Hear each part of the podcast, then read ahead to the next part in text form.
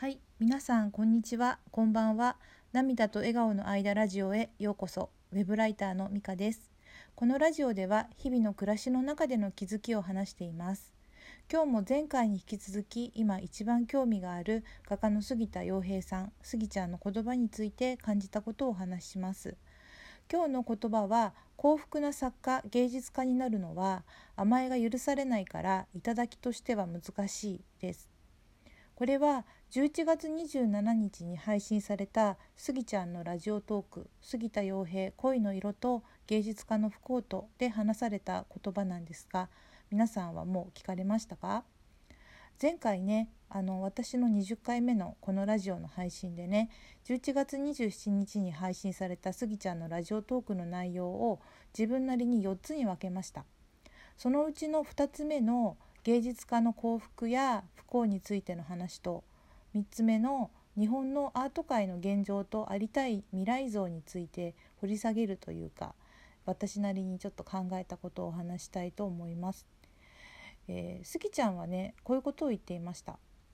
えー、幸福な作家芸術家になるのは甘えが許されないから頂きとしては難しいということをね言っていたんですけれども甘えが許されないという意味についてねこう説明してくれましたね。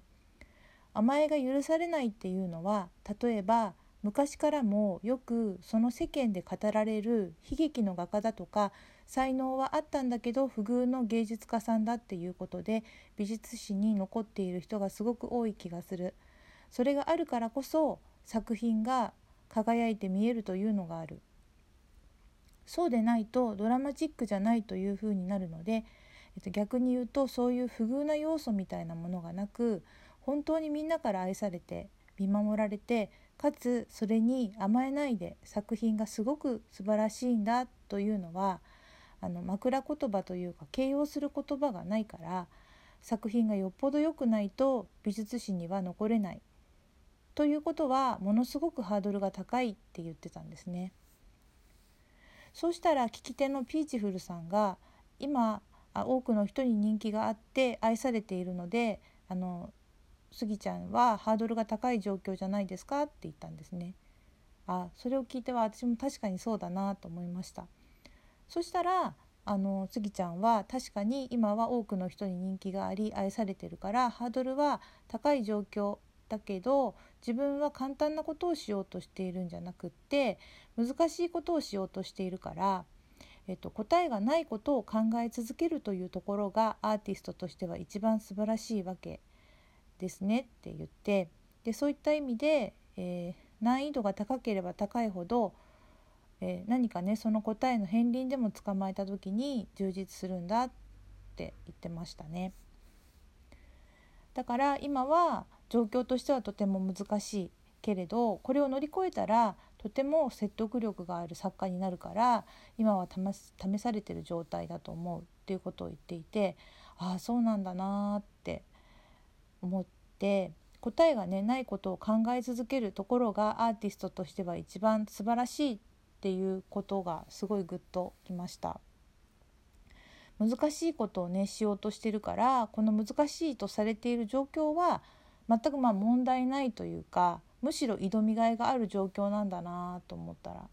すごくスギちゃんかっこいいなと思いました。で、えっと、このあと聞き手のピーチフルさんがあの不幸であることが芸術家として成り立つための要素であるならもし、えーと、不幸福な芸術家がいなくなってしまうと。そうするとその業界は健全じゃないんじゃないかってあのご意見言ってて確かにそうだなって私も思いましたそしたらねスギちゃんはあの今の芸術家特に日本のアート界の様子について伝えてくれつつ、まあ、問題点というか改善点というか今後目指すところを話してくれてたんですよね。えっと、どう言ってたかっていうと,、えっとまあ、これを要約したものなんだけど、えっと、日本の社会のムードとしてアーティストはもっと不遇でないとダメなんだとかもっと報われた方がいいんだ特に若いうちから売れたらダメになるんだとかあのそういうふうに言いがちであると。だけど作品あ問題は作品がいいかどうかなのだから頭ごなしに売れちゃダメとか幸福になっちゃダメっていうのは違うんじゃないかと。でやっぱりモデルケースとしてこんな作家になりたいとかあるいは自分が真似する対象ではないとしてもこういうやり方の人が社会に一人でもいるから自分も厳しいかもしれないけどそんな作家を目指そうって思える状態にしないと若い人はやる気がなくなってしまうと思うと。で現在の日本でには本当にすごい雲の上のような人はあの巨匠みたいな人は当然何人かいらっしゃるけれどももしかしたらこの人だったら自分もこの人みたいんだったら自分もなれるかもしれないという中間層の人が非常に少ないと,、えーと、業界にいて感じているということを教えてくれました。えー、そして例えばっていうことでお笑い芸人さんの話をして、えーと、松本人志さんやビートたけしさんのようなレジェンドと言われる人の他にえっと、そこに行くまでのグラデーションというかいろんな立場の多様な成功例幸福の在り方があるから分かるからこそ若い人たちがその夢を見てチャレンジしている状態だと。だけど、えっと、画家とか芸術家の世界ではその幸福なモデルケースっていうのはとても少ない状態あるいは見えない状態だと。だから、えっと、例えば若いあの大学生の方があの卒学校を卒業する時にこれからどうするのかって将来を考えて、えーと、自分は才能があるって言われてるし自分もやりたいけど将来をどうするかって迷ってるんだと家族やね大切な人に相談した時によしじゃあやれるところまでアーティストとして頑張ってみたらっていうのはなかなか周りとしても言いづらい世の中なのが現状だねっていう話で、えっと、そうするとあのやりがいもあってある程度見通しが立つどこかの企業のデザインの部門とかそういった安定したものを選びがちなのが現状だと。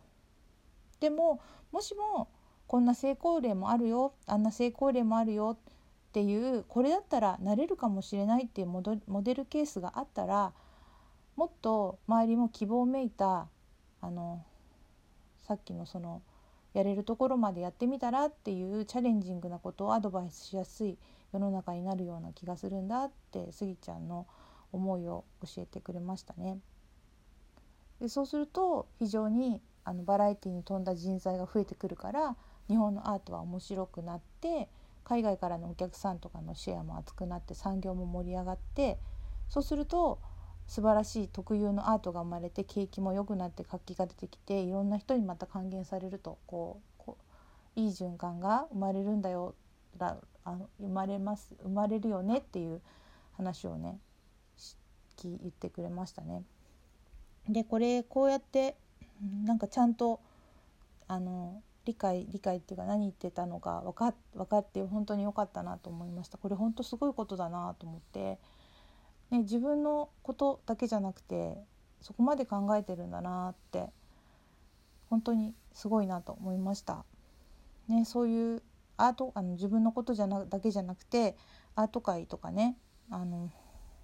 日本あるいは社会世界とかのね本当にね視野を広く持ってね見通してやりたい方向へね自らも行動していく姿勢っていうのがねあの本当に素晴らしいなと感じました。でその幸福でかつ美術史に残るような素晴らしい作品を作る杉田洋平っていうアーティストがを若者が目指したいと思う一つのモデルケースのようにしようとしているのかなと思うと本当にねスギちゃん自体がアート作品になんか見えてくるような思いがしました。でここで、まあ、私の考えを話したいとこなんですけど今日はねスギちゃんがあの言いたかったことっていうかをその伝えてくれたことをなんか受け止めて味わうところまでしかねどうもねできなさそうだなと思います。ちょっと、ね、ボキャブラリーがねないですね。でじゃあじゃあでもただじゃあもしもこの意見に賛同したとして私にできることが何だろうって考えるとうんまあ、すぐ思いつかないけど、まあ、最終的にみんなが幸せな気持ちで過ごせることがいいのかなってまあ、かなり飛躍しちゃうけど思うのでそれぞれが心地いい時間を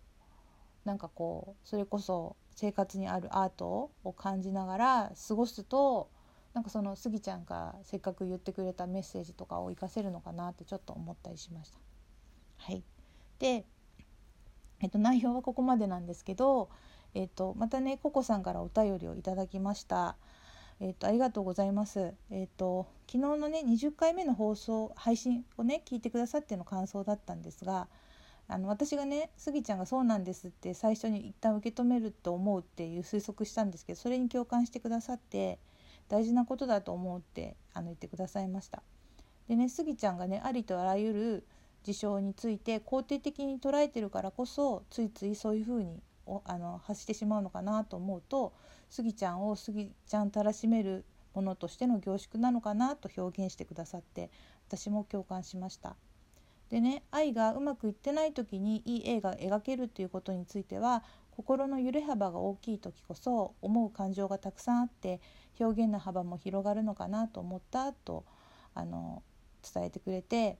あの全くその通りだなそうだなと感じました素敵なお便り感想ありがとうございましたでこの、えーと、11月27日のスギちゃんのラジオトークの内容はあとね4つ目の話アートを教えるんじゃなくてアートを感じてほしいっていう話に移っていくんですがそれについては次回話したいと思います。ということで今日のラジオはこれにて終わります。今日も最後まで聞いてくださってありがとうございました。ではまたさようなら。